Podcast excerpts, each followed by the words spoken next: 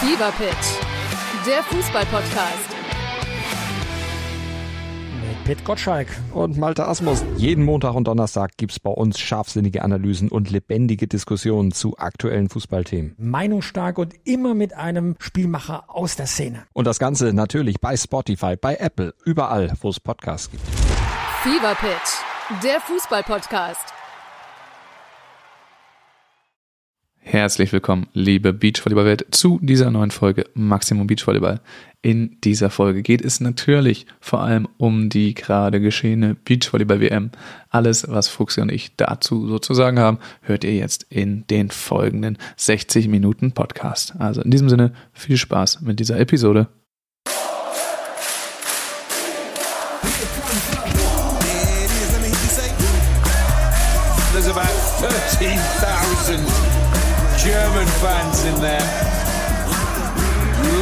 This atmosphere.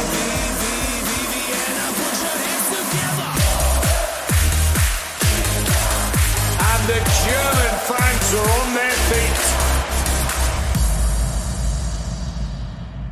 Hallo Fuchsi, da sind wir wieder. Da bist du wieder. Alles klar bei dir? Ja, Max, danke. Bei mir ist alles klar. Äh, schön, dich, schön, dich wieder zu sehen. Waren jetzt drei lange Wochen äh, ohne dich, aber doch, äh, ist, äh, ist schön, dich wiederzusehen. Mir geht's sehr gut, danke. Hast du es ausgehalten ohne mich?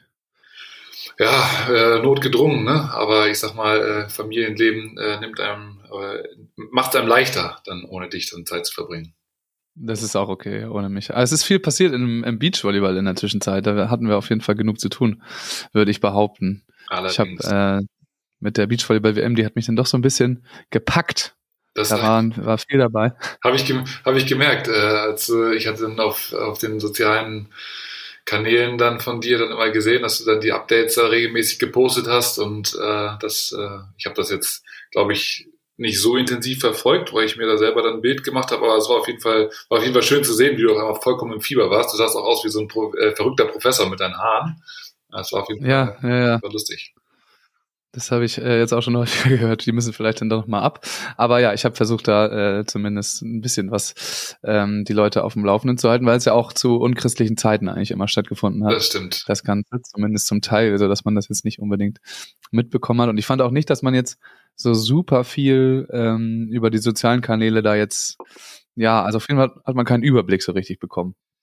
Das Ja. fand ich auf jeden Fall schwierig. Ich, das fällt immer schwer, finde ich. Das ist vielleicht auch gerade so ein Umbruch. Ne? Also zum einen, dass äh, das Beachvolleyball World oder Volleyball World da ja äh, die auch die Ergebnisse und sowas äh, dann mitteilt, aber ich, das, es fängt ja damit an, dass die FAWB keine vernünftige Homepage hat. Also Ja, das ist äh, schon länger ein leidiges Thema, ja. ja, das ist das ist seit ewig ein leidiges Thema und äh, von daher, was was willst du erwarten? Und ich finde es immer ganz cool über die über die Kanäle der Spieler und Spielerinnen bekommst du dann halt zumindest ergebnistechnisch was mit. Du bekommst auch über die über die Stories äh, dann äh, dann teilweise ja dann auch äh, Bildausschnitte äh, Beachvolleyball World dann ja auch mit den mit den Clips des Tages immer äh, die die Top Five sind das glaube ich äh, Men and Women.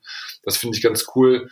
Wir hatten es ja auch gesagt in der, in der letzten Folge, als wir zusammen aufgenommen haben, äh, dass man über zum Beispiel Volleyball Freak oder Beachvolleyball.de, das war cool, dass sie da auf, äh, auf ihrem äh, auf ihrem Social Media da auf die deutschen Spiele zumindest bei wechselweise dann äh, reingehauen haben. Das macht schon immer Spaß. Das, dafür ist es ja da. Ne? Also äh, ja, Social Media ist halt schnell und da Ja, ich finde aber manchmal, wenn man dann halt vielleicht immer einen Tag nicht reinguckt oder so, oder also, oder das die einzelnen Posts nicht sieht, dann kriegst du halt noch so Ergebnisse von vor zwei Tagen irgendwie da reingespielt, auch von den Spielern selber. Also durch die Stories kann man es natürlich gut verfolgen, weil das immer aktuell ist. ja Ähm, aber so, ja, sonst ist es, finde ich, super schwer, weil es auch so viele sind. Was war das? 48 Teams pro Geschlecht jetzt? Ja. Dann folgst du halt ähm, dann den Spielern noch einzeln und nicht nur den Teams und dann macht jeder noch irgendeinen Post.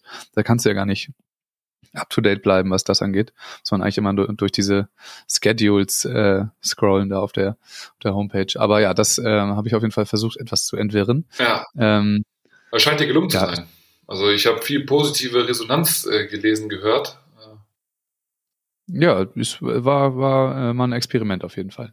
Aber Ja. ist auch nicht ohne. Geht auch nur, weil ich Semesterferien habe. Ja gut, aber du hast es ganz auch schon, ehrlich. du hast es immer gemacht. Äh, Mexiko Update und äh, du warst auch immer bei gewissen Turnieren sehr nah dran und Ja, ja, also es hat mir auch Spaß gemacht auf jeden Fall, aber wie gesagt, das ist gar nicht so ohne, auch da den Überblick selber zu behalten. Mhm. Ähm, aber allerdings zu diesem Turnier generell, ich fand das richtig geil. Also wie gesagt, mich hat's komplett äh, gepackt. So, ich habe da echt viel, viel von mitbekommen jetzt so über die ganzen Kanäle und ich fand's richtig. Also ich habe äh, wusste nicht so ganz, was ich davon halten soll, dass es jetzt halt in Tlachalla äh, stattfindet, wo ich mir auch hab sagen lassen jetzt von einem äh, Kumpel von mir, der sich in Mexiko länger aufgehalten hat, dass das wirklich eine sehr abgelegene Region ist, die halt zufällig Geld hat. Mhm. Ähm, aber ja, wo, wo man halt jetzt nicht so ähm, einfach so mal hinkommt oder wo jetzt das, äh, das Leben in Mexiko stattfindet, sondern das ist eigentlich relativ ja, remote. Und dafür war ja wohl die Stimmung und ähm, die Stadien waren ja richtig gut gefüllt und die Stimmung war richtig nice äh, und relativ laut, haben die Kommentatoren ja auch immer wieder betont. Also das fand ich auf jeden Fall schon mal relativ erstaunlich und aber auch ganz cool. Ich fand's auch mega, äh, was ich, was ich gesehen habe. Weißt du, was, äh, was, das, äh, was die Stadien gefasst haben? Leider nicht, nee. Also das war auch, glaube ich, also so viel war es nicht. Ja. Ähm, aber die haben es halt immer wieder erwähnt, dass da jetzt wirklich so Seed für Seed immer ausgetauscht wird. Sollten sie wahrscheinlich auch immer wieder erwähnen. Aber es war auch, die waren total im Game, die ganzen äh, Zuschauenden da, die waren äh, richtig am Start. Haben sie irgendwie vielleicht im letzten Jahr gelernt, dann, äh, weil da ja auch schon eine World stattgefunden hat. Ja. Und das äh, wirkte so, als hätten nur auch die Spielenden viel, viel Spaß gehabt dabei, da vor den Crowds irgendwie zu spielen. Ja, auf jeden Fall. Das ist auch das, was man, was man im Nachhinein mitbekommen hat. Eigentlich, eigentlich jeder Spieler, jede Spielerin hat sich im Nachgang dann auch äh, bei äh, Mexiko Beach Volleyball, Mexiko Volleyball äh, bedankt für ein tolles Event. Also das ist ja immer schon schön zu sehen, wenn es äh, dann bei den ja, Aktiven so ankommt, äh, dann äh, kann man davon ausgehen, dass es, dass es ein ja, schönes Event war. Ja, das denke ich auch. Äh, nee, das hat auf jeden Fall Spaß gemacht. Und sie haben jetzt auch immer wieder die Werbung gezeigt, dass die WM 2025 in äh, Adelaide in, in South Australia stattfindet. Das Ja, scheint jetzt so in trockenen Tüchern zu sein, dass sie äh, den Werbespot da schon immer wieder abgefahren haben. ja ist nice. Das, das lässt natürlich hoffen, dass das auch stattfindet. Nicht so wie das Turnier, was jetzt abgesagt wurde in Australien in, dem, äh, in diesem Jahr. Ja, Aber das wird auf jeden Fall auch ganz nice. Da freue ich mich auch Tja. drauf. Aber dann wieder sind wir wieder zurück im normalen Zwei-Jahres-Rhythmus. ja, Das war jetzt irgendwie äh, eine Ausnahme, dass wir eben letztes Jahr eine WM hatten, ähm, weil 21 dann keine war wegen Olympia, das eigentlich 2020 sein sollte, jetzt zweimal hintereinander und jetzt ist wieder alle zwei Jahre immer Ja. in den Ungraden. So wie ich das verstanden habe. Ja, und äh, wir können ja auch so mal ein bisschen ähm, reingehen in die in die WM. Also um es mal vorwegzugreifen, am Ende werden Perusic Schweiner bei den Männern Weltmeister, äh, bei den Damen werden Hughes Chang aus Amerika äh, Weltmeister. Vielleicht fangen wir bei den Männern an. Also äh, Perusic Schweiner, gut, die waren an 16 gesetzt, aber das hieß jetzt bei der WM irgendwie mal gar nichts, weil er wo gesetzt war, weil viele mit Verletzungen nicht so viele Turniere gespielt hatten wie andere. Da war die Setzung ähm, ja nicht ganz entscheidend. Aber ja, Perusic Schweiner, hattest du die auf dem Zettel? Also für den Titel? Boah, ich muss sagen, dass ich mich im Nachhinein, also wir hatten ja drüber gesprochen, wer da wie, äh, wer da wie, wie weit kommt und äh, so Du hast Elas Wickler getippt. Ich habe Elas Wickler getippt, genau, äh, Elas Wickler getippt. Und äh, wenn man sich aber das natürlich das Ergebnis aus Paris angeschaut hat, also äh, da war zu erkennen, dass die, also das Berusic Schweiner äh, einen, also gut in Form sind, dass die, dass sie einen guten Ball spielen. Das hat man die letzten Jahre auch immer gesehen. Und äh, dann hätte man sie, dann hätte, sie, hätte man sie zumindest in den Favoritenkreis zählen müssen. Ich habe es einfach überhaupt nicht gemacht, weil ich dachte einfach, dass, äh, dass Brasis dort deut oder Brasilianer deutlich stärker, äh, deutlich stärker sind. Das ist ja auch krass, wenn du dir das Podium anguckst, wie viele Europäer da oben einfach stehen. Ja. Also das ist, äh, das ist verrückt. Da, da spielen zurzeit äh, die, die Amerikaner, Südamerikaner ja eine ist nicht untergeordnete Rolle, die können natürlich immer alle noch einen guten Ball spielen, aber ich hatte auf jeden Fall Perusic Schweiner nicht auf dem Zettel. Ich fand es krass, ich habe das Endspiel mir auch angeschaut, äh, wie, wie sie da im dritten Satz dann echt nochmal anfangen zu, zu, äh, Zu strugglen, ja. äh, die dachten mir so, das, mein Gott, jetzt bringen das Ding halt nach Hause und äh, die haben es dann ja nachher auch glücklicherweise gemacht. Arman Helwig, muss man sagen, fand ich, den hat man auch den, den, äh, den Druck angemerkt. Das äh, war wieder also eines der Spiele, wo man, man das im ersten Satz auf jeden Fall ganz deutlich äh, gemerkt hat, haben sich so ein bisschen freigespielt, aber diese Leichtigkeit hat den, hat den eigentlich das ganze Spiel durchweg gefehlt. Und was ich extrem oder was zumindest von außen so, so rüberkam für mich, war ziemlich wenig Aufschlagdruck von den, von den Schweden. Ja. Das, äh, das hat mich dann doch verwundert, haben sich da dann auf ihre, auf ihre individuellen Skills in, in der Abwehr vor allem ja verlassen, muss man da sagen, dass er der, der outstanding, outstanding Spieler da, äh, der, der Verteidiger eher. Und äh, im Block dann nachher, glaube ich, erst Ende des zweiten Satzes Zugriff bekommen, also so ein, zwei Blocks dann mal gesetzt, aber sonst muss man einfach sagen, ist er ist Sideout nicht aus der, eher aus der Rallye mal den Block gemacht. Genau. Und, äh, im Sideout eigentlich gar keinen, gar keinen Zugriff bekommen. Genau, da muss Und man auch immer wieder über David Schweiner. Genau, genau. Da, und da muss man einfach sagen, das ist einfach ein Höhenunterschied, den also so ein, äh, der der da ist. Und dann muss man sich halt äh, ja am Aufschlag ein bisschen mehr einfallen lassen in, in meinen Augen oder dann halt wirklich mal. Ich meine, also die die die die Taktik, die die ich glaube jeder Sideout wurde wurde von dem Blocker der Tschechen gemacht. Ja, also die haben immer mal wieder einen auf äh, André Perosic eingestreut, Ah. aber das hat halt auch nicht funktioniert. Und dann sind sie generell, also haben es dann nicht nochmal probiert, sondern sind immer wieder zurück zu David Schweiner. Und da halt mit wenig, also mit wenig Varianz finde ich, nicht mal kurz lang irgendwie versucht, nicht mal mit Tempo. Klar, man Die haben nicht mal einen Diagonalblock gemacht. Die haben, äh, waren relativ unkreativ, haben sich, wie du sagst, haben Ja. sich darauf verlassen, dass David Amann schon mal einen absteht oder so. Ähm, und er stand halt immer in der Diagonalen und dann gab es entweder einen Wahn, ich finde den Line-Shot von David Schweiner äh, unfassbar. hm, Also wenn du da das Feld stecken würdest, hinten, dann landet er jedes Mal in so wirklich so einer 30 Zentimeter Zone ja. oben schnell weggeschlagen. Oder halt hart diagonal und immer weg vom Abwehrspieler. Also ähm, da haben sie dann aber nichts, ja kein Mittel für gefunden am Ende.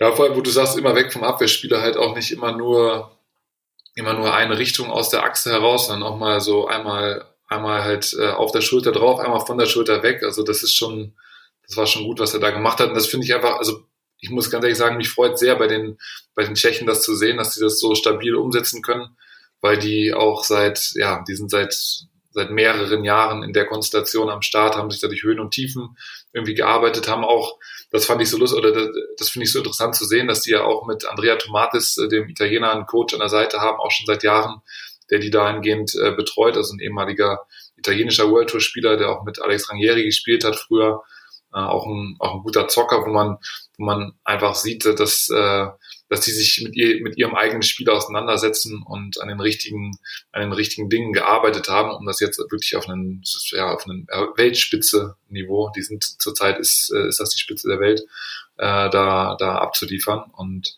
wen hatten die im Halbfinale? Hatten die doch, äh, doch Norwegen, oder nicht? Brunner Crab. Ah, ah Brunner also im. Viertel, im Viertelfinale Norwegen, Viertelfinale Norwegen. dann relativ easy gegen Brunner Crab Ja, ähm, im Halbfinale, relativ deutlich. Ja. Und dann die Schweden niedergerungen. ja.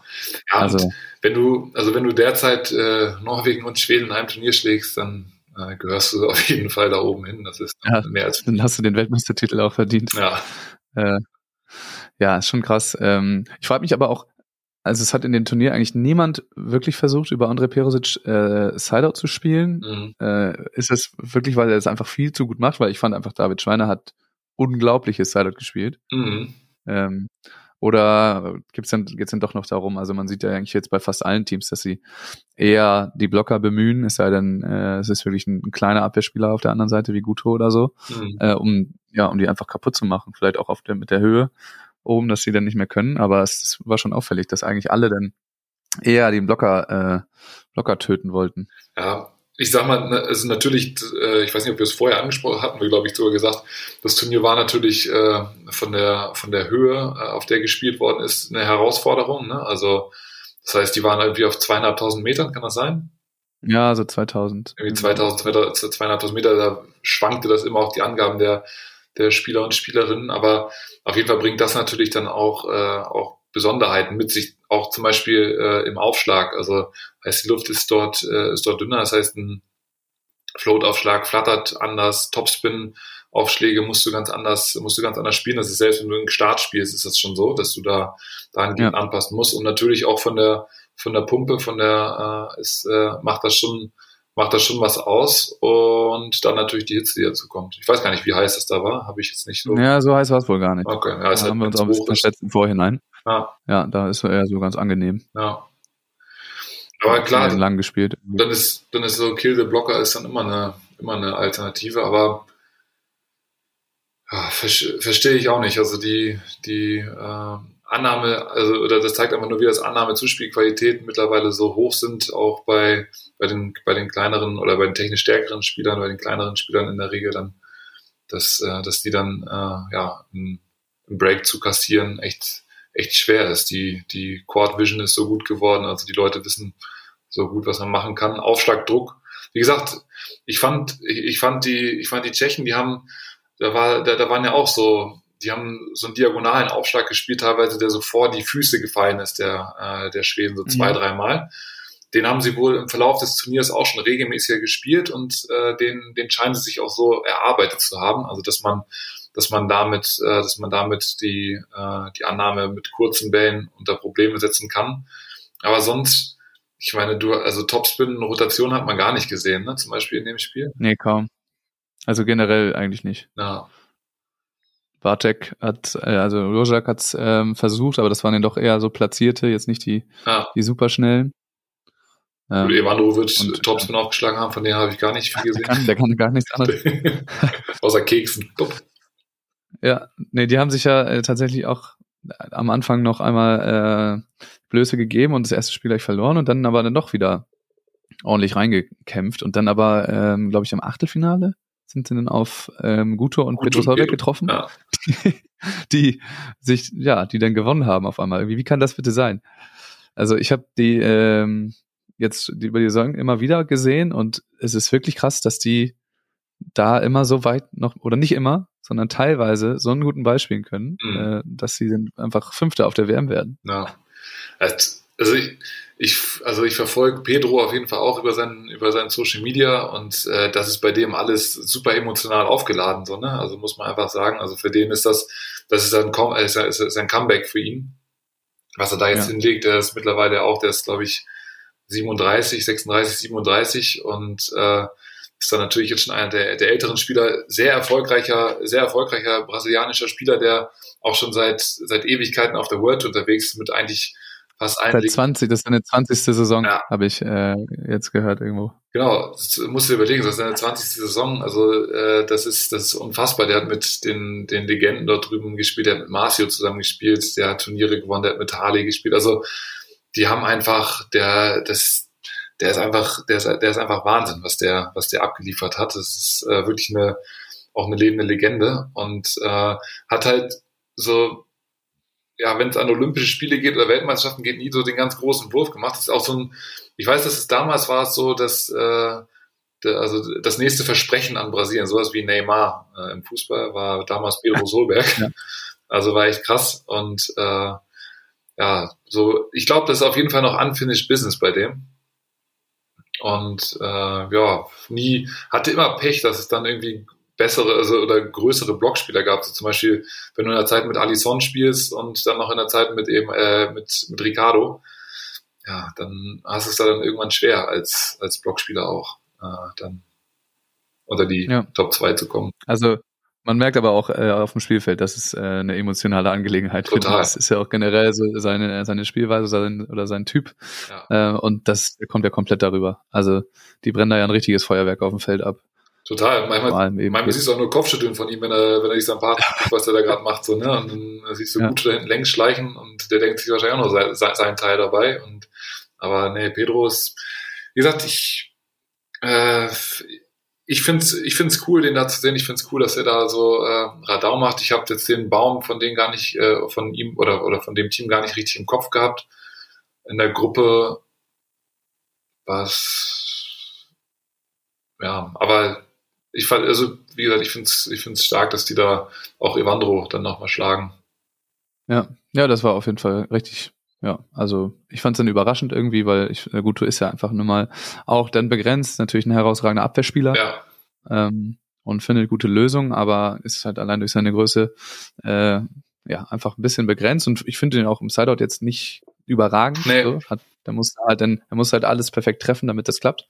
Aber scheinbar, also haben sich da immer wieder äh, reingebreakt dann auch irgendwie und immer alles in knappen Spielen gewonnen, wenn sie was gewonnen haben. Ja.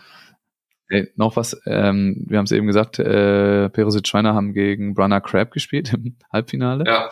Äh, Theo Brunner ist äh, das dritte Mal Vierter bei einer Weltmeisterschaft geworden gerade. Oh. das ist natürlich hart. Also, Es ist natürlich bitter, aber auch, also absolut krass. Ja. Letztes Jahr halt auch schon. Und dann 2015 einmal. 15, mit wem hat er gespielt?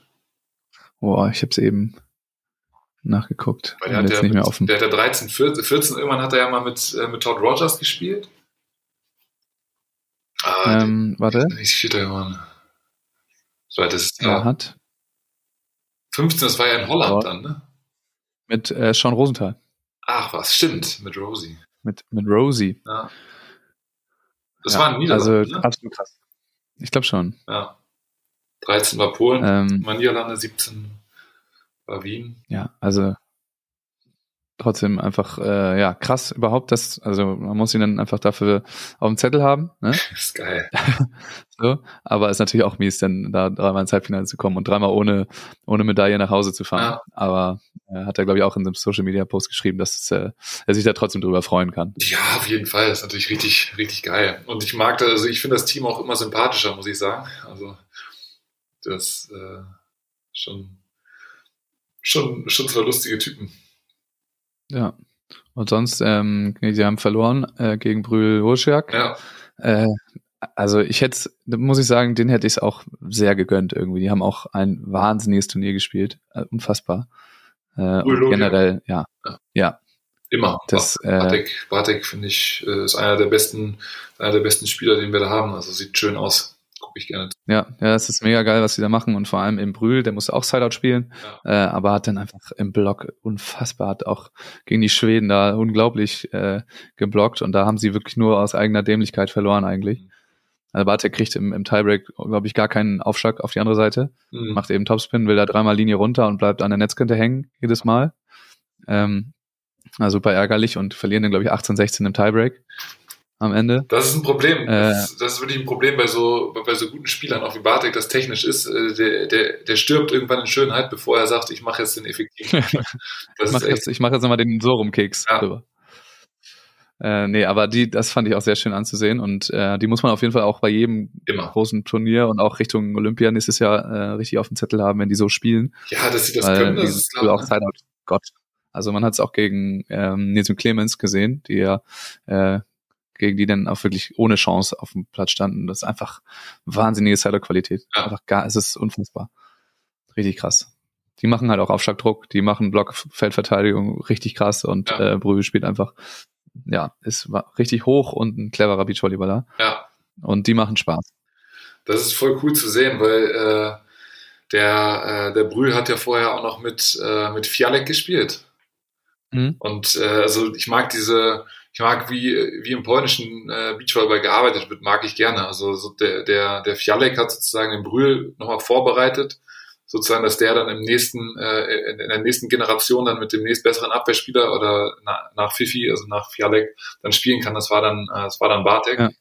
So, und äh, der ist halt auch, auch, auch Fialek, äh, Brühl haben schon gute Ergebnisse gemacht, haben auch schon Turniere gewonnen und äh, Ja. sehr, sehr soliden Sideout gespielt und ich sag mal, äh, der, der Lojiak ist sozusagen die Weiterentwicklung eigentlich von Fiadek. Also ein bisschen athletischer, ein bisschen höher, äh, ein bisschen weniger darauf Ja. angewiesen, auf ein ganz perfektes, äh, ganz perfekten Pass, Ball, Ballhandling, aber mindestens genauso gut. Und äh, das ist schön zu sehen, dass, äh, dass da wirklich so Schritt für Schritt mit den, mit den Spielern äh, gearbeitet wird. Zumindest im, im männlichen Bereich finde ich es wirklich, finde ich es wirklich cool, was da, in, was da in Polen passiert. Ich weiß nicht, was da jetzt nachkommt. Da kommt, äh, habe ich wenig Hab ich gesehen auch nichts. bislang.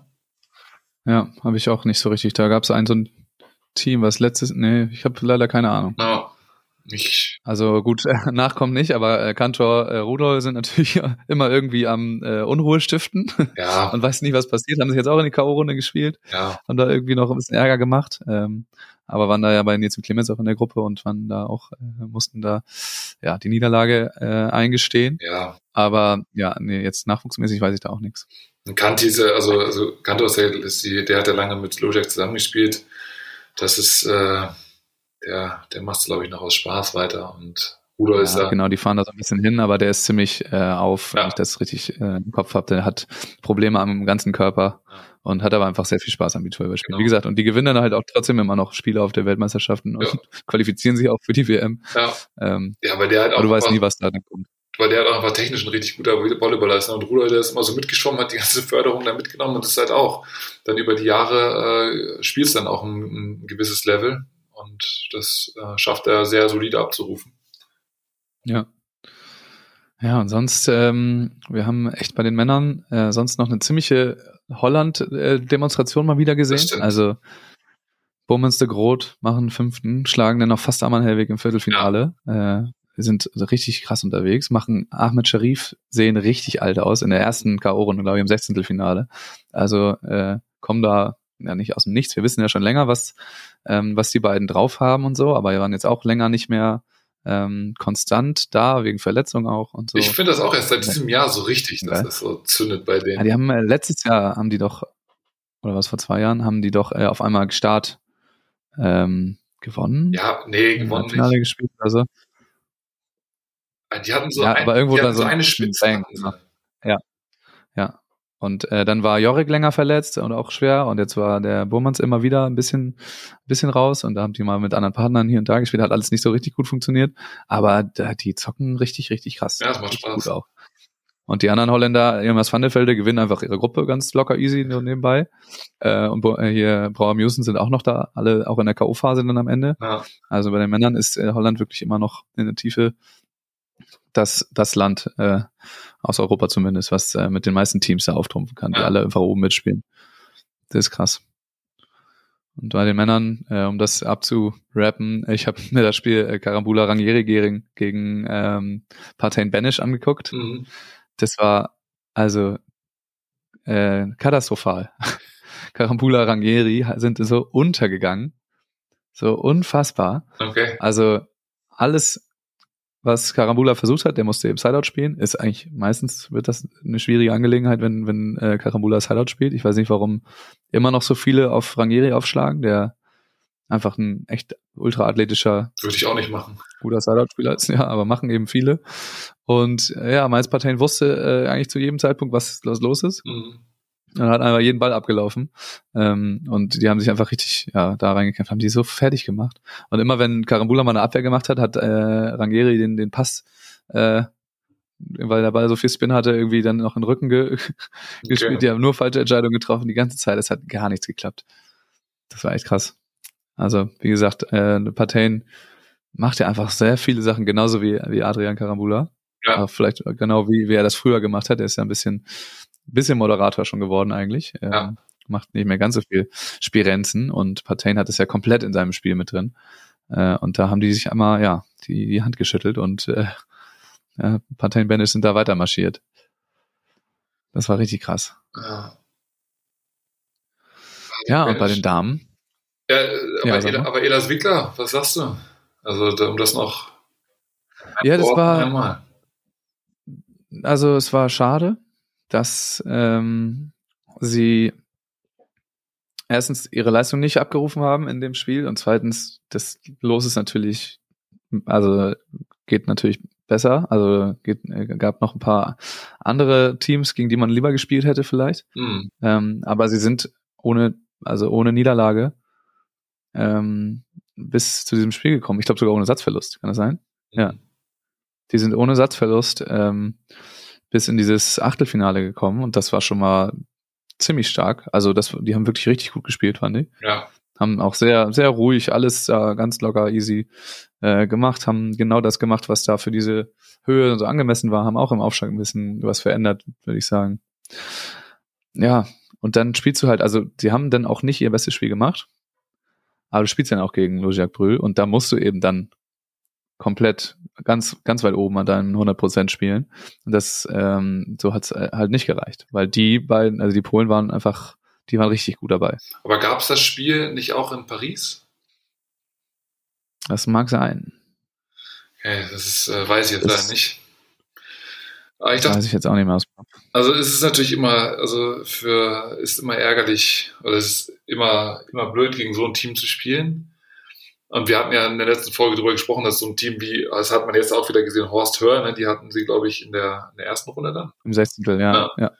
Die äh, die snacken sie dann jetzt halt auch weg. Das ist auch äh, Das ist auch gut. Das Haben wir auch erwartet. Genau. Das sind, das sind die Teams, die, äh, die, die da nicht mehr fallen. Also das, das finde ich weiterhin schön, um das nochmal zu wiederholen, dass dieses Level, diese, diese 80 Prozent, die dann reichen, um gegen einen Großteil der Teams dann zu, zu gewinnen oder gegen viele Teams zu gewinnen, das äh, schaffen die sehr konstant jetzt abzurufen. Und dann wird Ja. jetzt der nächste Schritt sein, dann halt ein Spiel öfter gegen ja, gleich stark beziehungsweise dann besser oder, oder, oder besser gesetzte Teams dann äh, Ja. zu. Vor allem in den wichtigen Momenten auch. Genau. Also die schlagen die ja immer wieder. Sie schlagen, weiß ich nicht, letztes Jahr äh, dann auch in irgendeinem, in der Gruppe Arman Hellweg, aber dann treffen sie im Viertelfinale nochmal auf Arman Hellweg und, und verlieren den da. Zu Anfang diesen Ähm, Jahres sogar, ne? In Mexiko. Ja, das kann, ja genau, Ja. kann sein, ja. Äh, genau, dass sie halt dann äh, zu den Zeitpunkten, wo es dann halt äh, in die K.O.-Spiele geht, dass sie da dann eben ihre, ihre richtig guten Spiele machen. Ja, und nicht äh, vielleicht in der Gruppe, weil das ist ja auch mega mies bei dieser WM einfach. Du gewinnst deine Gruppe, du bist Gruppensieger Ja. und du musst trotzdem in genau der gleichen Runde ran wie alle anderen, also aus auf die Lucky Loser Runde. Aber auf jeden Fall, äh, ja, musst du halt, du normalerweise hast, äh, hast du ja in Turnieren einfach eigentlich immer so, dass du einen großen Vorteil daraus ziehst, Gruppenerster zu ja, werden. klar. und du spielst ja tagelang eine Gruppenphase und gibst da alles rein. Und dann spielst du trotzdem eigentlich gegen die gleichen Gegner. Und in anderen, manchen Gruppen sind ja dann auch ähm, dann Perosit Schweiner äh, dann irgendwie Dritter auf einmal. Weil das, weil da jeder gegen jeden gewonnen hat. Ähm, dann, ja, hast du auf jeden Fall äh, zu knabbern als erster teilweise. Ja. Auf jeden Fall musst du halt aber diese Runde auf jeden Fall spielen und normalerweise äh, würde man ja sowas skippen, aber bei so einer 48er, 48er Baum da, ähm, da ist es nicht so. Ja, Fuchsi, die Damen. Ja, ich fand, äh, wie gesagt, ich hatte, ich hatte ja auf Edas Wickler getippt, deswegen frage ich nochmal, äh, frage ich noch mal nach und glaube, dass die, dass die weiterhin das Potenzial da haben. Hoffe, dass sie jetzt auch aus der, aus der WM dann die, die in Anführungszeichen richtigen Schlüsse dann ziehen, ziehen können, um, um weiterzugehen. Ich finde den Weg, den sie, den sie gemacht haben, gut. Die haben Nils, glaube ich, Nils und Clemens, glaube ich, auf einen, auf einen ja, Körper oder in einen körperlichen Zustand äh, gebracht, dass sie hoffentlich schmerzfrei sind, dass sie Leistungssport machen können, dass sie da jetzt äh, im Winter nochmal wieder dran arbeiten oder weiter dran arbeiten können und sich dann ja im, im ersten Quartal nächsten Jahres dann die, die äh, Teilnahme an den Olympischen Spielen safe machen können. Ähm, das äh, und ja, an den ein, zwei Stellschrauben noch drehen, in den wichtigen Momenten dann auch voll da zu sein und die, die Spiele zu gewinnen. Also das ist, ja, es, ich, ich finde die Entwicklung weiterhin, weiterhin gut, sehr, sehr geplant irgendwie. Die wäre wär schön, wenn die sich nächstes Jahr mit einem, mit einem guten Ergebnis oder mit einem mit einem ja, zufriedenstellender, mit einer zufriedenstellenden Leistung in Paris dann, dann da äh, krönen könnten, beziehungsweise nicht krönen könnten, sondern äh, ja, präsentieren könnten. Das wäre schön. Ja, äh, zufriedenstellende Leistung wäre wahrscheinlich wirklich jetzt langsam mal ein, äh, ein Podium bei so einem Event. Denn einen fünften gab es letztes Jahr, äh, letztes, Olymp letztes Olympia. Mhm. Da gab es das Viertelfinale und es war natürlich wahrscheinlich auch eine zufriedenstellende Leistung. Ähm, den fünften würden sie wahrscheinlich nehmen, aber ja, also so eine so ein Podium, eine Medaille, ähm, das wäre natürlich das äh, das absolute Highlight und Ja. auch die Belohnung für diese Arbeit, die sie da jetzt reingesteckt haben. Total. Aber da werden sich ja einige drum drum streiten um diese Plätze. Da, da gibt's ein paar Kandidaten, die da Lust drauf haben. So, jetzt gucken wir uns die Damen an, Fuxi. Okay. Äh, mein Tipp, mein Tipp waren ja die Titelverteidigerinnen und die haben leider mit einer desaströsen, bocklosen Performance im Finale äh, sich den Amerikanerinnen, die alles andere als bocklos sind, die immer so unfassbar viel Power einfach haben, äh, Kelly Clays und Sarah Hughes, äh, geschlagen geben müssen. Also Anna Patricia und Duda. Ich weiß nicht, was die da gemacht haben. Die haben wahrscheinlich das erste Mal dann ähm, in der K.O.-Phase richtige Gegenwehr bekommen. Äh, also so, so wirkte das so ein bisschen, dass sie dann überrascht waren, dass da jetzt auch, dass die anderen auch Beachvolleyball spielen können. Und ich weiß nicht, was, was das war, weil die haben wirklich, also haben von Anfang bis Ende eigentlich ein, kein gutes Spiel gemacht, waren trotzdem die ganze Zeit noch dran, ne? Ja. weil das trotzdem noch reicht, weil die einfach so, so einen krassen Touch haben und so einen Beachvolleyball-IQ. Und äh, keine Ahnung, da war echt viel dabei. So ein Pass ein bisschen dicht, ja, dann geht äh, Anna Patricia lieber äh, woanders hin, als noch zu sichern und der Ball fällt ihr vor die Füße, weil sie sich schon ärgert. Dann machen die auf einmal Bagger-Tempo-Pässe im Tiebreak.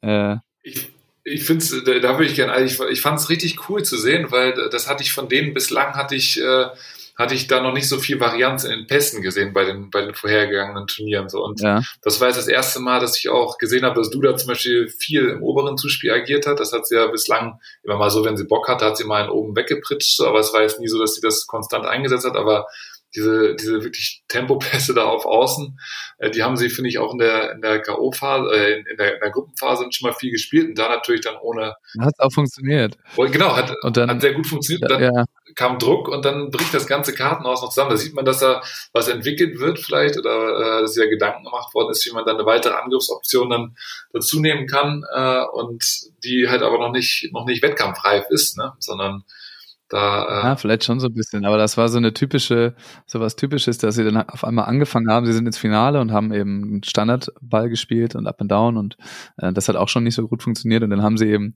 zum Ende des Spiels diese Varianten rausgeholt, äh, wo es natürlich dann eigentlich immer schon viel zu spät ist und wo du dann das Ganze nur noch schlimmer machst, anstatt das eben früh zu etablieren in auch so, in so einem Spiel, damit du den Ball auch schon mal gespielt hast und nicht beim ähm, 14, 13 jetzt äh, den, den Tempopass im Bagger da rausziehen muss. Aber die spielen auch eine sehr interessante Variante davon. Ja, Weil, also das- baggert den ja auch und der ist richtig, so der schnell. ist richtig schnell. Das ist ein Schuss. ja, das fand ich auch krass. Echter.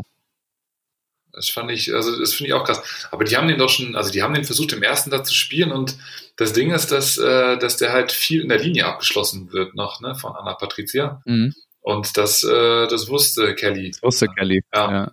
Da, ich, ich fand es cool, dass der, dass, der, dass der Kommentator ein, zwei Mal auch gesagt hat, okay, Blocktraining bei Jake Gibb zahlt sich aus langsam. Also die scheinen sich da auch äh, natürlich Hilfe von ganz oben zu holen. So, das ist, äh, ist natürlich auch richtig cool, dass sie da zusammenarbeiten. Aber da hat sie dann eher einfach den, den Zahn gezogen. Da ist sie nicht gut durchgekommen. Und dass sie da auf die Diagonale raufkommt bei dem Tempo dafür, ja, war sie entweder immer einen Tick zu spät, der Pass war zu dicht. Also das war, ja, die waren häufig dicht. Also die waren relativ spitz drauf, Ja. ganz oft.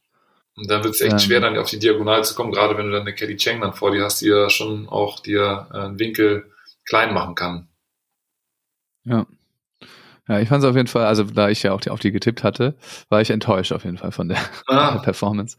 Äh, weil die auch so wirkten, als wären, die waren so ein bisschen lethargisch, so Ja. irgendwie, ja, Man hat nicht bei- so richtig man hat bei Spaß, Duda den eh immer so das Gefühl, dass die, dass die so sehr zurückhaltend ist, dass sie so, so oder beziehungsweise jetzt in dem Spiel vor allem, ne, also so wenig Emotionen, wenn ja, so richtig, so richtig, so, so richtig zu greifen war das, war das nicht.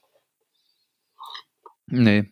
Und ich weiß auch nicht, ob sie denn da, also kann ja nicht sein, dass sie überrascht waren, weil die wissen ja, wer da auf der anderen Seite steht. Ja, Ähm, aber auf der anderen Seite bringen dann halt äh, Sarah und, und Kelly da richtig guten Beachvolleyball auf die Platte und wie gesagt, haben einfach so viel Power und Energie und rennen Ball hinterher. ja, Waren aber auch gut eingestellt, hat man gesehen, finde ich. Also ich weiß nicht, wie viele äh, Line-Shots Sarah Hughes einfach da äh, abgelaufen hat, Ja. weil sie immer, wenn die Situation schwierig wurde drüben, wenn der Pass aus dem Rücken kam, ist sie schon den Schritt auf die Sechs mit rumgegangen Ja. und war dann eben schon direkt da. Die wussten schon genau, was passiert. Also das haben sie scheinbar auch ganz gut vorbereitet, das Ganze. Und ähm, da Duda und Anna Patricia so Probleme hatten im, im Spielaufbau, äh, hatten sie auch nicht die Möglichkeit, da jetzt irgendwie ihre Muster zu verändern oder da äh, andere Dinge zu spielen. Also die hatten ja auch große Annahmeprobleme einfach die ganze Zeit. ja, Haben dann die Pässe natürlich passabel rangeschoben und dann wussten die genau, was passiert aus den Situationen. Ja. Also haben sie auch gut gemacht und äh, ist natürlich so eine Krönung für dieses Team. Das ist äh, ja, es ist einfach eine richtige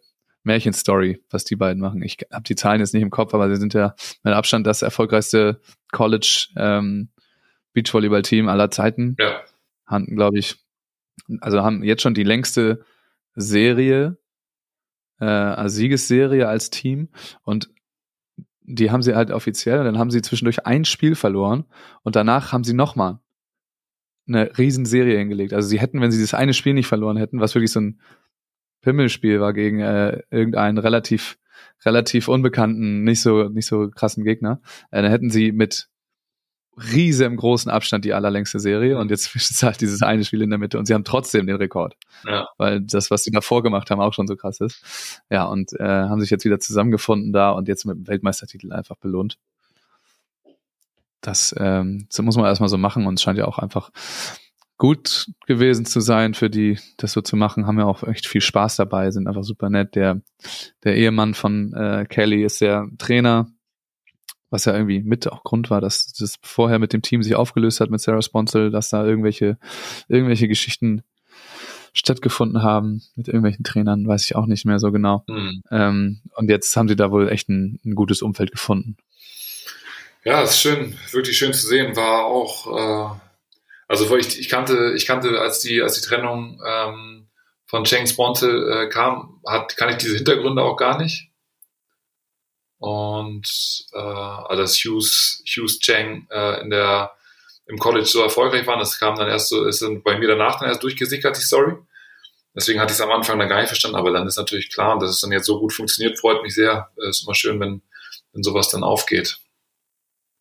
Ja. Was ich, Man sieht dann auch an den, ja, sag. was ich, äh, was ich lustig fand zu der Spielweise, ist dieser, dieser, dieser, dieser zweite Ball, die Option, die die spielen. Das ist, äh, weil es, Der von Kelly. ja, weil es einfach, weil es einfach so was anderes ist, wie, äh, wie du es im wie du es äh, sonst siehst. Sonst geht es halt immer darum, möglichst dynamisch das Ding irgendwie so als, als Zuspiel halt anzutäuschen oder auszuspringen, das Ding dann reinzuflacken da. Und das ist da immer so mit ganz viel Übersicht so kurz angeguckt und so lange Also rübergeschaut, genau, hüpfend und dann so einfach, einfach nur so piff, piff, so die richtige Ecke geschaut. So, ne? Also sehr, also Ja. eine ganz andere, eine ganz andere Art der Option, also so halt mit, ja, mit sehr viel Wahrnehmen und mit sehr viel, oder mit sehr viel Wahrnehmung und sehr guter Feldübersicht äh, anstelle von von sehr, sehr schnellem, äh, ja, risikoreichen Abschluss. Also das fand ich sehr interessant zu sehen und das hat ja auch gut funktioniert bei denen. Und auch von wo die Option noch gespielt wird, also so von zwei Meter weg vom Netz. Ja. Ne? Also es ist, ja, Ja, da sieht man auch den, äh, die Spielintelligenz von Kelly einfach. Die wurde ja auch immer, also wenn man da den, ähm, den US-Medien, Beachvolleyball-Medien folgt, dann kriegt man auch mit, dass sie einfach äh, eine wahnsinnig clevere Spielerin ist und äh, super talentiert, einfach jetzt gar nicht die krasse Arbeiterin immer war, ja, äh, sondern dann eher mal, äh, keine Ahnung, irgendwelche Videospiele gespielt hat, anstatt zu trainieren ähm, und das lieber gemacht hat und äh, aber einfach durch ihre ja, durch ihren Spielwitz und ihr, ihr Talent da so viel ausgleicht Ja. und äh, natürlich arbeitet die jetzt auch hart, ja, ist klar, sonst stehst du nicht. äh, um auf dem Level dann zu sein, aber ähm, das sieht man dann in den Momenten, wie du sagst, ne, die hüpft dann da so ein bisschen an, vielleicht, wenn überhaupt, und dann wird der Ball dahin geschubst und das ist ja auch äh, technisch typisch amerikanisch so, da die machen- da macht jeder, was er will. Ja. Da gibt's keine Achse, in der äh, mal zugespielt wird Nee. oder so.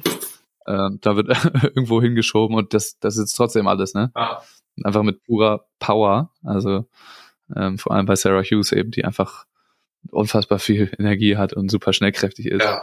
und einfach jeden Winkel im Feld noch äh, irgendwie erreichen kann. Und dafür aber auch ein bisschen Probleme im oberen Zuspiel. Ne? Also das eine, was, äh, was Anna Patricia und Duda da im Finale da an äh, monieren, äh, was ihr da so ein bisschen so wegfliegt. Ja. Die hat ja sehr kurzen Kontakt so, ne? Und äh, Ja.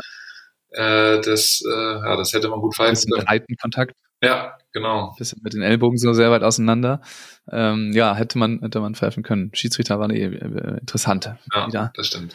Du hast auch eben äh, die Kommentatoren erwähnt, ne? Ja. Muss ich auch zu sagen. Ich habe relativ viel jetzt ge geguckt und auch viel mit Ton. Ja. Und ich war ganz, äh, ich war entgeistert komplett. Ich war, ich fand die richtig schwach. Vor allem in den, ähm, in der K.O.-Phase so. Mhm. Äh, weil, also erstens zum Beispiel, wenn dann die Amerikaner gespielt haben, hast du immer gemerkt, dass das alles äh, Amerikaner sind oder der große Teil Mhm. weil dann auf einmal die ganzen Stories ausgepackt wurden, was ja auch nett ist. Aber man hat auch immer gemerkt, dass sie von den anderen Leuten, die da spielen, wenig, wenig Ahnung haben. Äh, und dann wirklich, da, es war in dem, in dem Spiel von Svenja und Sinja, da sind dann ein paar Sachen rausgerutscht oder den beiden, dem ganzen Paar, wo man gemerkt hat, die haben sich jetzt nicht damit beschäftigt vorher, sondern die haben eine Liste vor sich liegen vielleicht und die wird während sie reden abgelesen. So, Mhm. ah, es ist ja auch hier Müllers erstes Mal auf einer Senior World Championship. Ach nee, letztes Jahr gab's Bronze. oh, ja, sowas. Und dann, ach ja, und jetzt ist das das erste, der erste Satz, den sie hier abgeben. Also außer das Spiel, was sie, das erste Spiel, was sie verloren haben. da hast du so gesehen, dass sie so währenddessen das äh, nachgelesen haben, was eigentlich abgeht und sich nicht groß damit beschäftigt haben und auch jetzt nicht mega drin sind. Und dann hast du aber gemerkt, okay, so AVP und äh, die amerikanischen Teams, die kennen sie in- und auswendig und auch alle Hintergrundstories, aber bei den anderen Teams da hat es ein bisschen gehapert. Ah, schade. Das, ja, das war ein bisschen anstrengend, tatsächlich den äh, dann dazu zu hören. Aber also nicht nur deswegen, äh, sondern auch ja generell der ganze. Das ist immer noch schade, dass Louis da äh, nicht mehr nicht mehr dabei ist, Ja, total. nicht mehr darf. Ähm, aber kann man nichts dran ändern, ne? Also wir jetzt zumindest nicht. Louis habe ich jetzt gesehen, der Ähm. war beim, beim Sitzvolleyball. das scheint wohl auch Spaß gemacht zu haben. Aber ich weiß gar nicht, als, äh, ob als Announcer oder als Stadionsprecher, das macht ja beides ja. Ja, Aber auf jeden Fall cool. Da sind die Deutschen ja auch äh, Zweiter geworden, ne? ja, voll gut. Glaube ich. Im Silber gewonnen. Äh, herzlichen Glückwunsch an die Sitzvolleyballer. Ja, echt cool. Ähm, und wir hatten ja noch ein paar deutsche Teams im, in, Damen, in der Mhm. Damenkonkurrenz. Ähm, und zwar, ja, also als erstes rausgeflogen von diesen Teams sind, ähm, also alle haben es in die K.O.-Phase geschafft, auch direkt. Äh, Müller-Tillmann haben so die Gruppe gewonnen. Ähm, Ludwig Lippmann haben auch die Gruppe, nee, haben nicht die Gruppe gewonnen, ne? Ähm, und Borger Ettlinger sind noch als Dritte weiter. Und äh, ja, Borger Ettlinger haben dann im Achtel, war das das Sechzehntelfinale? 16. Das war die erste, das war die erste Runde, Ja. genau. Haben da gegen Maria Fier und Clancy gespielt Ja. und haben ein richtig, richtig gutes Spiel gemacht. Mhm. Also wirklich, haben die da, äh, hatten schon Satzbälle im zweiten, also im ersten Satz war es nicht ganz so eng. Ähm, und haben dann aber äh, danach richtig, richtig gut performt. Haben also Sandra so gut Sideout gespielt. Hatten also wirklich die Mädels da am Rande der Niederlage war auch irgendwie überraschend und äh, umso, ja, ist das denn, findest, ist das denn äh, für einen selber, ist das denn besser, wenn man so ein gutes Spiel macht und dann damit ausscheidet? Oder ist das, wenn man dann noch ein Scheißspiel macht und dann ausscheidet, ist das denn versöhnlicher, wenn man denkt, okay, wir hätten ja noch gewinnen können? Nee, ist schon, ist schon besser. Also gerade auch gegen so ein Team. Also ich finde es cool, dass du die Australierin noch ansprichst, weil die haben auch, äh, ist auch schön zu sehen, dass die wieder so weit gekommen sind und äh, Ja. da sich dann mit Bronze belohnen am Ende, ne? Nee, haben den gegen Nasscloth. Äh, Ah, das Cloud, stimmt, ähm, sorry, genau. Aber, aber es war ein gutes Spiel auch, äh, fand ich. Das habe ich auch Ja. mir angeschaut. Äh, und ich hatte die auch, also so Richtung, du hast die, glaube ich, auch Richtung, äh, Richtung Halbfinale auf dem Zettel. Ich hatte die nicht auf dem Zettel, aber es Ja. ist, das ist cool zu sehen, dass die da, äh, dass die da auch, ich finde die zum Beispiel auch immer auf Höhepunkte hin äh, richtig gut dann, äh, Ja. dann, dann arbeiten. Äh, aber das ist auf jeden Fall ein, ein starkes, ein starkes Team und gegen die kann man dann, gegen die kann man dann verlieren und dann tut es gut, mit einer, mit einer guten Leistung dann rauszugehen. Das zeigt, dass man den, An, den Anschluss irgendwie äh, noch herstellen kann. Das äh, gibt einem Kraft für, für den, für den Winter, Herbst, dass man da dann arbeiten kann und weiß, dass es, äh, dass es um gegen die besten Teams der Welt zu spielen und wenn du da mit einer Leistung rausgehst, wo du sagst, ja, oder, oder wenn du da so richtig weg, äh, weggemäht wirst und dann äh, fragst du dich einen halben Winter nur, äh, ob du da noch was zu suchen hast und so weiß Ja. man, dass man, äh, dass man nochmal noch mal alle Ressourcen irgendwie angehen sollte, angehen kann, um dann halt nächstes Jahr konkurrenzfähig auf dem Level zu sein, auf dem man jetzt, äh, auf dem man jetzt am Ende der Saison war. Ja, auch krass, äh, dass sie überhaupt, also es war ja eine knappe Nummer, dass sich Borger Ettlinger überhaupt da qualifizieren, sind dann über die, die europäischen Plätze quasi da reingekommen. Ja. Also jeder äh, Kontinentalverband hat irgendwie, ich glaube, vier Plätze, äh, die über die jeweiligen Ranglisten dann da nochmal vergeben werden, nicht über die Weltrangliste. Und darüber sind dann die beiden im Rhein. Haben dann auch gleich zwei Spiele gewonnen in der Gruppe, Ja, ähm, gegen. Mexiko und gegen Brasilien Brasilien, ne? meine ich. Ja, Taina und Victoria. Ähm, ja, und dann halt noch dieses Spiel gegen ähm, Phil und Clancy. Und das spricht ja auch dafür, dass sie auch, die arbeiten ja eben gerade mit, äh, mit Fifi, Ja, mit dem Fialek zusammen, dass sie sich da zusammen eben äh, sehr gut vorbereitet haben darauf. Und Ja. äh, an einem guten Punkt waren einfach hier auf diese WM hin. das stimmt. Haben natürlich, schätze ich mal jetzt nicht, äh, ihre ganze Trainingsperiodisierung ähm, darauf ausgelegt, weil sie einfach gar nicht wussten, ob sie sich jetzt qualifizieren oder nicht. Aber trotzdem äh, scheinen sie sich ja wirklich gut vorbereitet zu haben dafür. Gut, aber die hatten dann ja, ich weiß jetzt, ich habe das nicht mehr genau im Kopf, den Turnierkalender von denen jetzt im Jahr. Die Hamburg, Ja, die als letztes dafür, glaube ich. bitte? Oder? Als letztes war dann Hamburg dafür für die, glaube ich. Genau, die haben, die haben jetzt international nicht, also nicht, nicht an jeder Milchkanne äh, Halt gemacht, sage ich mal. Nee. Nee, das haben sie nicht. Das sagt man ja so, ne? Ja, Alter Spruch. ja also aus Norddeutschland. Ja. Aber ja, also das ist schön zu sehen, dass da äh, doch noch ein, ein Lebenszeichen aus der Ecke auf jeden Fall, das ist richtig Klar, und dass Carla, also das muss man immer noch mal sagen, dass Carla äh, outstanding ist und 2013 äh, mit Britta äh, schon Silber auf einer äh, WM geholt hat, das wird ja auch mal vergessen. Also, aber die ist einfach outstanding seit seit mehr als seit mehr als zehn Jahren. Ist eine richtig krasse Spielerin, dann noch eine wirklich auch eine, eine athletische Spielerin, die die die viel investiert hat und viel investiert nehme ich an, äh, dass sie da, dass sie da steht, wo sie steht. Also das ist, äh, das ist schön zu sehen, dass die, dass die äh, so konkurrenzfähig waren. Ja. Konkurrenzfähig waren alle deutschen Teams. Ähm, Ludwig Lippmann allerdings in der gleichen Runde rausgeflogen wie ähm, Borger Ettlinger. So ein bisschen überraschend war das. Fand ich auch. Ähm, haben eben gegen Agatha Rebecca gespielt, die natürlich also das ist eine WM und K.O.-Phase, äh, kein schlechtes Team sind, aber man hatte eben gesehen, okay, in Hamburg ähm, haben Laura und Luisa eben schon mal gegen die gewonnen. Ja. Da dachte man sich schon, hat was Schönes ausgemalt. Die sind sowieso gerade in einem sehr guten, ja. in einer sehr guten Verfassung. Die Formkurve zeigt ordentlich nach oben. Und dann war das ja natürlich jetzt ein kleiner, kleiner Rückschlag. Äh, dem, also die Platzierung, die kann sie jetzt, kann sie sich nirgendwo hinhängen. Was 17. Da sind sie dann damit, ja. ähm, glaube ich. Also natürlich, wie gesagt, so ein Spiel ähm, ist jetzt nicht so, dass du da jetzt 100 Prozent da ist, sondern das ist dann eher 60, 40 oder sowas. Äh, aber ja, für mich kam es auf jeden Fall ein bisschen überraschend. Ich hatte gedacht mit den der aktuellen Form, dass ähm, sie auch so gut eingestellt sind und ja auch auf die Höhepunkte hinarbeiten, äh, so dass äh, ich gedacht hätte, dass sie da mit sich jetzt äh, ja da sich durchsetzen können. Das, das mir übrigens, was ich mir gerade jetzt erst einfällt, ist, dass ja jetzt äh, Perusit Schweiner und ähm, Hughes Cheng für Olympia qualifiziert. Ja, genau, richtig cool. Glückwunsch. ja, herzlichen Glückwunsch. Die ersten. Ja. Ja, was ich, äh, was ich wirklich, äh, was ich wirklich schade fand, oder, oder nicht schade, aber so wie du sagst, ne, die hatten in Hamburg das Spiel eigentlich unter Kontrolle. Man hatte das Gefühl, dass sie von, von der Anlage her, den, also Agatha und Rebecca, schon eine, eine Nummer voraus sind. Und dann finde ich irgendwie, ich habe ich hab das Spiel nicht gesehen. Hast du es gesehen? Äh, ja. Ich finde es nur so symptomatisch. Ich habe Ausschnitte gesehen und äh, da war so das, was irgendwie im Laufe der Saison gefühlt kein Problem mehr war für äh, in dem Team. Das ist da irgendwie dann auch wieder zutage getreten, nämlich dass sie, dass es schon auch an der Zuspielqualität von Luisa teilweise ähm, ja. gescheitert ist. Und das ganz, wie gesagt, symptomatisch das letzte Zuspiel, wo Laura gleich von der 2 irgendwie angreifen, oder nee, im ersten, im, im zweiten Satz, Satzball gegen die, irgendwie relativ wichtiger Punkt und Zuspiel auf jeden Fall äh, viel zu weit auf der linken Schulter. Laura hat da nicht mehr viele Optionen und der Ball geht dann in die Binsen. Oder, okay, er hat ihn wegge weggehauen, weil dann kam auch häufig der Shot, fand ich, der eigentlich versteckte Cutshot mhm. direkt auf die Arme der ja. Abwehrspielerin auf der anderen Seite. Den, den habe ich auch vor Augen, dass der auch äh, immer wieder kam, denn aus dem der Pass zu weit ab oder Pass äh, auf links. Ja.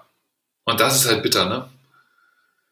Das ist, das ist schade. Da kann man jetzt nur, die haben ja auch in ihren, hatten ja einen relativ persönlichen Post dann auch auf Instagram, wo es dann darum ging, ja, äh, sind selber nicht ganz zufrieden, 2 zu 1, ein bisschen bitter, wir wissen aber, woran wir arbeiten müssen im Winter und äh, freuen uns auf nächstes Jahr. Das hoffe ich, dass, dass diese Freude da, da bestehen bleibt, dass sie da sich zusammenraufen. Ich meine, das hört sich jetzt immer so schlimm an, ne? Also die äh, haben, haben gezeigt dieses Jahr, dass sie toll im Beachvolleyball spielen können und dass sie, dass sie, dass sie schon richtig, richtig gut gearbeitet haben. Und dass es nicht immer nur bergauf geht, ist auch klar. Äh, aber ist natürlich schade, dass bei einer, bei einer WM dann, ich finde, die hätten sich eine Top Ten Platzierung, hätten sie sich auf jeden Fall hätten sich auf jeden Fall verdient gehabt und äh, genau mit jedem Spiel, was sie dann mehr machen, äh, ist dann natürlich, also ist natürlich für Luisa dann extrem, extrem wichtig auch, dass sie da die Erfahrungen sammelt. Aber ja, ich bin gespannt. Ich, wie gesagt, hätte, hätte es ihnen auch gegönnt. Ja, oder gewünscht. Ja. Gewünscht weiterzukommen. Ja.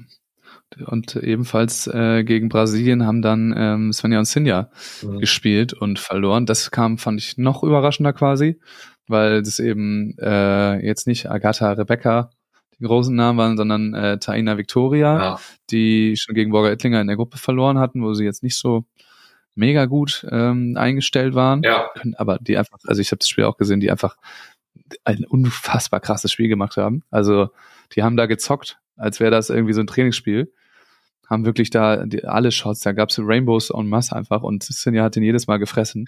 Wirklich, also alles immer genau in die Ecke ähm, und haben aufgeschlagen, also so viele Asse habe ich in, in dem ganzen Turnier da nicht gesehen. Mhm. Ähm, da sind auch Svenja und Sinja tatsächlich einmal auf äh, so gut aufspielende so ein gut aufspielendes Team gestoßen, ähm, dass sie da wenig ausrichten konnten und trotzdem ja super knapp äh, gespielt haben. Mhm. Ähm, da konnte ich jetzt aber nicht an, an irgendwas groß festmachen, was da jetzt, woran es gelegen hat. Also ich fand schon auffällig, man hat eigentlich schon Svenja so ein bisschen angesehen, dass diese Höhe jetzt nicht, also dass diese auf 2000 Meter spielen, jetzt nicht ihre Lieblingsdisziplin ist, so dass es halt super anstrengend ist, einfach diese Kondition da äh, zu haben, auch mit dem Durchlaufen. Mhm. Ähm, und man hat auch dann gemerkt, dass halt einfach insgesamt weniger Blocks stattgefunden haben, als das vielleicht normalerweise ist. Svenja kann ja da einfach einen richtigen Impact machen. Ja. Ähm, also soll mir jemand sagen, dass das nicht stimmt, wenn die Statistik anders ist, aber so hatte ich das Gefühl, dass da, ähm, dass sie in manchen Spielen sonst einfach einen größeren Impact vorne hat. Ja. Ob das jetzt an der Höhe liegt oder an irgendwas anderem, weiß ich nicht. Ähm, und dann hat es dann am Ende nicht gereicht, leider. Ja, das, ich habe das Spiel, wie gesagt, äh, wieder gar nicht, gar nicht gesehen. Aber natürlich äh, erhoffst du dir mehr, wenn du das letzte Mal eine Bronzemedaille halt äh, holst bei der WM. Und dann äh, erhoffst du dir natürlich schon auch als Team, als Team mehr und dann, wie du sagst, doppelt ärgerlich gegen ein Team, was man, ja, was natürlich, da, da, da sieht man wieder die Breite dann auch äh, bei den, bei den Brasilianerinnen. Die haben dann äh, da drei, vier Teams, die einfach gut, einen guten Ball spielen können und dann auch in jedem Spiel gefährlich sind.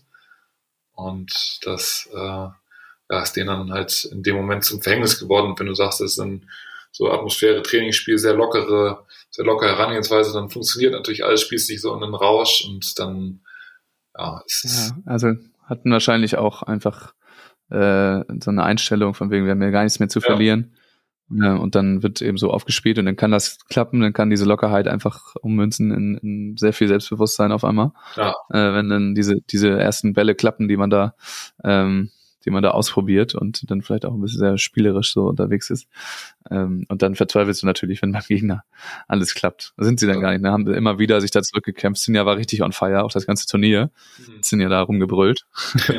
Aber das ist immer schön zu sehen, weil man immer dann merkt, okay, Sinja ist noch komplett am Start. ja, Aber da haben wir uns natürlich auch ähm, mehr erhofft. Aber ich, wie gesagt, also in dem Spiel, äh, da, da hätten die auch noch ein bisschen mehr gebraucht, so weil Taina Victoria echt sehr gut dabei waren, fand ich. Also vor allem im ersten Satz direkt von Anfang an. Ich glaube, wie gesagt, es stand, glaube ich, 14-7 gegen die, dann aber noch 21-19. Also dann sind sie noch rangekommen. Ähm, aber auch da waren einfach ein paar Asse zu viel, die dann da äh, in alle möglichen Bereiche reingefallen sind. Mhm. Ähm, und dann war es das mit den Deutschen. Also zwei neunte Plätze und zwei siebzehnte. Klingt jetzt nicht allzu erfolgreich. Ich fand aber schon, dass sich da eigentlich alle Teams echt äh, ziemlich gut präsentiert haben insgesamt. ja. Also es war gut präsentiert. So, ich meine, das hängt dann auch immer damit an, was man, was man erwartet. Äh, aber ja, ich meine jetzt also spielerisch einfach auch gerade in den Gruppenphasen, da hättest du schon deutlich schlimmer laufen können. Ja, genau. Da haben eigentlich alle, alle echt gut, gute Leistung gebracht und auch ihre Leistung weitestgehend auf, auf, auf den Sand gebracht. Also es war jetzt nicht so, dass Leute so krass underperformed haben insgesamt. ja, Natürlich dann in den in diesen K.O.-Spielen, da ist dann nochmal wieder ein neues Gesetz.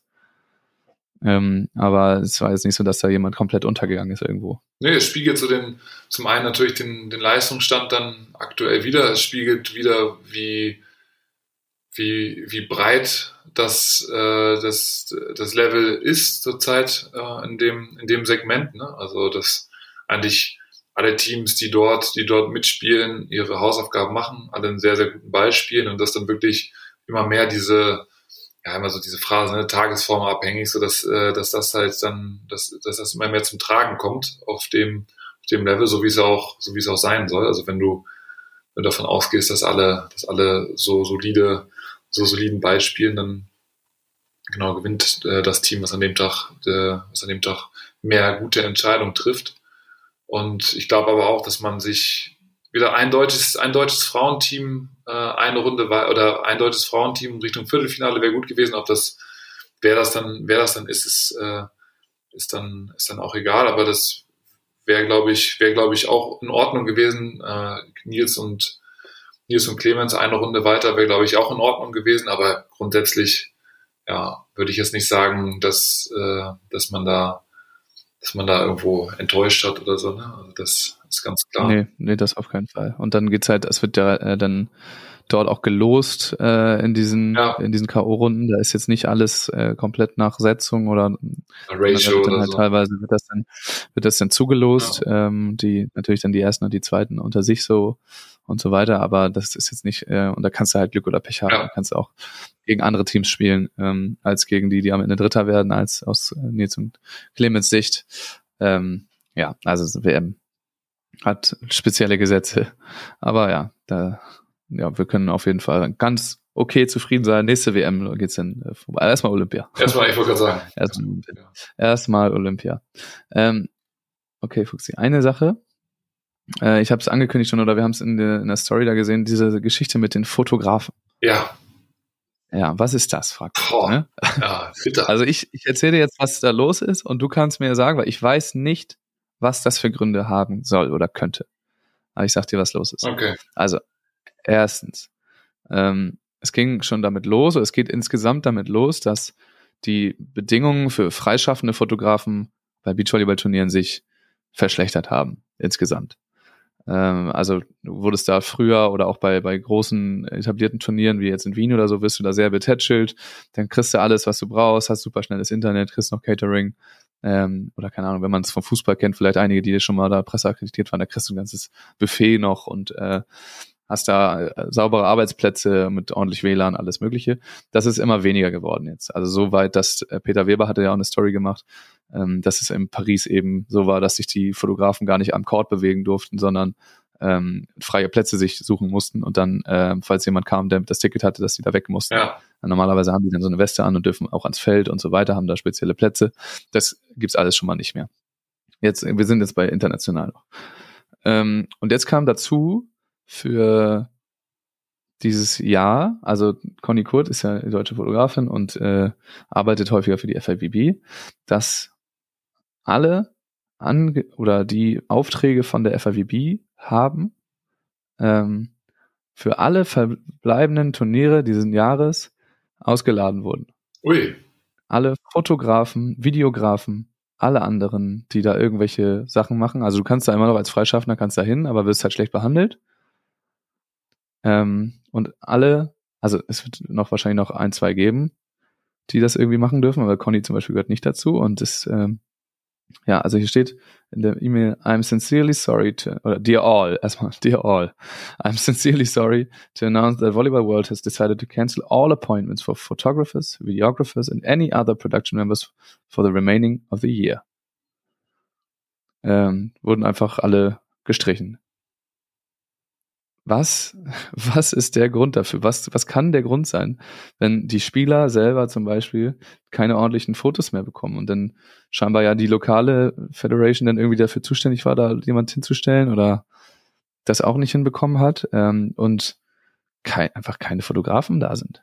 da hört sich, hört sich ganz äh, mysteriös an. Also zum einen kann es natürlich sein, dass ich, ich weiß nicht, wo die Events jetzt noch stattfinden, aber dass es natürlich so ist, dass sie vielleicht von dem, wie es dort aussieht und ausschaut, dass dort keine, keine Bilder produziert werden, die dem entsprechen, was sich die, äh, was sich Volleyball World erhofft, äh, dann vermarkten. Aber das war ja für, naja, das wäre ja für die Weltmeisterschaft jetzt schon mal Quatsch. Also es ging, es ging schon los, ist schon länger her. Das ging schon, äh, in Paris war das schon, Ja. ging das schon los. Paris, Weltmeisterschaft, dann jetzt noch äh, die äh, Dubai und die Finals. Das ist noch über jetzt. Hm. Ausgeladen. Ja, und Das das, ist spannend, ne? dann, dann kann sein, dass sie natürlich ihre eigenen, ihre zwei Leute haben, mit denen sie, mit denen sie was aufziehen wollen und äh, ja, das äh, Bildrecht sozusagen an, an, an den Stellen nicht, nicht irgendwie kontrollieren wollen im Nachgang, nicht irgendwie sagen wollen, ihr dürft die Sachen nicht verbreiten oder nur so und so verbreiten oder wir müssen es erst sichten, dann dürft ihr es benutzen. Äh, und das ist, das muss man ja schon fast unterstellen, dass da eine Kontrolle, eine Kontrolle der, der Bilder de, des Materials stattfinden soll, das nach außen dringt, damit man, ja, damit man das so präsentieren kann, wie man es selber, wie man selber möchte, damit es in die eigene Strategie passt, die Marke weiter aufbauen. Ja. aber dann einfach gar nicht. Also ich habe jetzt äh, eigentlich immer gedacht, dass halt, wenn da möglichst viele Fotos irgendwie existieren, die die Spielerinnen und Spieler zum Beispiel auch selber verwursten können, dass das ähm, gut ist. Dachte ich auch, ja. für die äh, für die für die Vermarktung des Ganzen. Ja, das ist auf jeden Fall die Phase gerade. Deswegen äh, hat, wird sich da so aufgeregt und die Fotografen generell. Also es hat mir, ich habe dann, nachdem ich die Story von Alex Rangieri da äh, gerepostet habe, haben sich ungefähr alle deutschen Sportfotografen bei mir gemeldet oder Volleyballfotografen. Ja, Äh, nochmal ihr Leid geklagt. ja, Und es geht auch darum zum Beispiel, dass, dass sie in Deutschland natürlich auch gerade ein bisschen Probleme haben. Also das, weil sich das so ein bisschen wandelt. Also Spontan zum Beispiel hat ja auch einfach sehr viel mit eigenen Fotografen gearbeitet. Das ist ja auch super gut. Da sind ja auch, wie gesagt, an die Spieler sehr viel rausgegangen.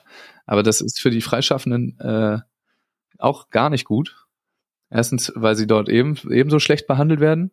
Also einfach, ja, äh, ich glaube, in Timmendorf gab es erst am Sonntag WLAN im, hm. im Presseraum, weil die eben keine, ja, und also das ist jetzt gar keine Kritik, sondern nur, dass, es- dass es sich das wandelt, Ja. dass diese Fotografen, äh, es wird auch ähm, auf der German Beach Tour keine Pressearbeit im klassischen Sinne mehr gemacht, sondern man vermarktet sich eben komplett selber. ja, Und es wird jetzt nicht an die, ähm, an die Presseverteiler und an die Medien und da wird nichts vorher geschnürt, so dass ähm, der eine Fotograf mir eben auch erzählt hat, dass die dann auch Probleme haben, ihre Fotos loszuwerden. Ja. Ein Fotograf, ein freischaffender Fotograf kommt ja an, verkauft dann seine Fotos an irgendwelche Zeitungen, an was auch immer. ja, Und die Zeitungen, die wissen gar nicht, dass das stattfindet, weil diese klassische Pressearbeit im Vorhinein gar nicht stattgefunden hat. Das heißt, du hast eigentlich zwei Faktoren, warum das als äh, Fotograf eigentlich gar, also gar keinen Bock mehr macht. Und wenn du dann auch noch diese offiziellen Aufträge verlierst, ähm, die dann vom Verband selber gestellt werden, von der FAWB oder was auch immer, dann ist natürlich komplett vorbei mit Fotografen. ja, dann ist es auf einmal nur noch ein Hobby halt, ne? Also, Ähm, das ist auf jeden Fall gerade der Status quo. Wie gesagt, das ist, ist ja eine Strategiefrage. Ja. Auch gerade diese, dieses Pressearbeit-Ding und die, die Vermarktung, die klappt ja, zumindest in dem, was wir so sehen, aus der Bubble raus oder in der Bubble, klappt es ja gut. Ähm, aber die Fotografen leiden darunter auf jeden Fall. Ob das jetzt eine natürliche, äh, natürlicher Gang der Dinge ist oder nicht, weiß ich nicht. Ob das in anderen Sportarten auch so stattfindet oder ob das jetzt äh, volleyballspezifisch ist, keine Ahnung. Oder ob sich das irgendwie äh, aufhalten lässt oder überhaupt wünschenswert ist, dass das so ist, weiß ich nicht. ja, Aber diese Menschen, die, äh, die kennt man ja nun auch schon länger Ja, ne? und die Fall. haben auf jeden Fall damit zu kämpfen. ja.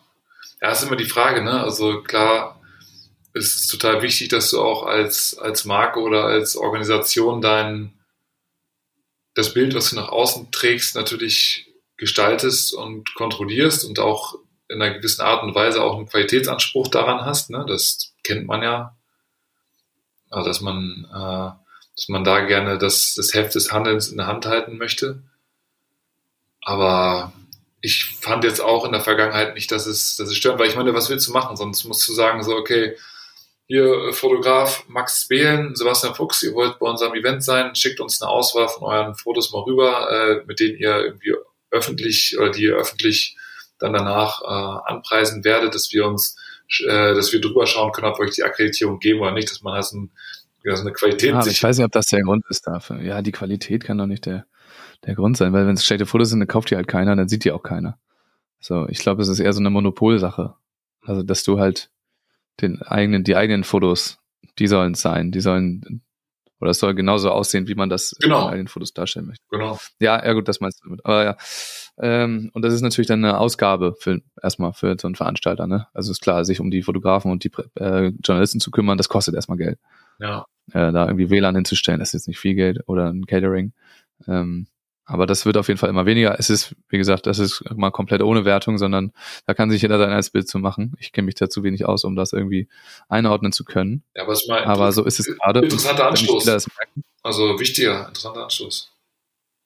wenn die Spieler das merken, ist zumindest schon mal Kacke. Ja, das Also, haben sie ja gemerkt. Äh, ja, deutlich scheinbar, dass äh, da irgendwie keine offiziellen Fotografen unterwegs waren. Und das ist der, das ist der Grund dafür. Wer da mehr Hintergründe dazu hat, bitte gerne her damit. Ja, auf jeden Fall. Ähm, Fuchsi, eine Sache habe ich noch, und zwar, letzte Folge haben wir die deutschen äh, Männerteams äh, besprochen, die potenziellen, die Mhm. mutmaßlichen. Ich kann dir eins bestätigen, oder also doch ein weiteres bestätigen. Ui, Da hat sich nämlich in der Werbe-E-Mail von ähm, äh, Reset Sports von Lukas Fretschners äh, Firma hat äh, ja da war im oder im Newsletter ja da gab es eine, eine Bestätigung quasi für ein Team und das ist ähm, äh, Henning Fretschner. Ah, cool. Henning, Paul Henning mit Simon Fretschner ist äh, hiermit bestätigt. Es steht da drin, dass die beiden zusammenspielen werden. Da steht also einmal, dass, dass Lukas eben mit Sven spielt, Winter Fretschner, und dass der andere Reset Sports Athlet äh, Simon Fretschner jetzt mit Paul Henning spielt. Cool. Dementsprechend da schon mal äh, nicht falsch gelegen. Und äh, natürlich wird da gerade viel trainiert in äh, verschiedenen Konstellationen. Das wird mir auch häufiger zugeschickt, dass die sind in, in irgendwelchen Trainingslagern. Ja. Das heißt aber nicht, dass das die festen Teams sind, die dann kommen. Das Kann stimmt. natürlich auch sein. Ich finde es auch spannend, das anzugucken. Aber äh, das können wir hiermit eigentlich als bestätigt erachten. Ja, nice. Hoffe ich, dass die beiden gesund bleiben. Ja, das, das weiß man ja tatsächlich. Das ist ja auch bei Simon eigentlich das größte Thema. Ja. Geil. Fuxi, hast du noch was auf dem Zettel? Nö, ich bin, äh, ich bin, bin Glücklich. bedient. Glücklich sowieso. Sehr gut. Ich auch. Da haben wir doch ordentlich was geschafft. So eine Weltmeisterschaft hat doch was. Hat immer was. Ich bin übrigens, ich gebe alles äh, bei den Weltmeisterschaften 2025 in Australien äh, dabei zu sein. Geil. Guter Plan. Ja, das ist ein guter Plan, ne? Ja. Ähm, ich habe da ja ein paar, paar äh, Kontakte geknüpft jetzt und äh, das, das ist auf jeden Fall, dass der Plan steht. Voll cool. Alles klar. Dann sage ich vielen Dank fürs Zuhören. Feedback zu all diesen Themen. Wenn ihr Insights habt für uns, immer gerne her damit. Ähm, und dann, ja, sehen wir uns beim nächsten Mal, würde ich sagen. So ist es. Fuxi, danke dir für deine Zeit. Hier, Max. Tschüss. Tschüss. Fever Pitch, der Fußball-Podcast. Mit Pit Gottschalk. Und Malte Asmus. Jeden Montag und Donnerstag gibt's bei uns scharfsinnige Analysen und lebendige Diskussionen zu aktuellen Fußballthemen. Meinungsstark und immer mit einem Spielmacher aus der Szene. Und das Ganze natürlich bei Spotify, bei Apple, überall, wo es Podcasts gibt. Fever Pitch, der Fußball-Podcast.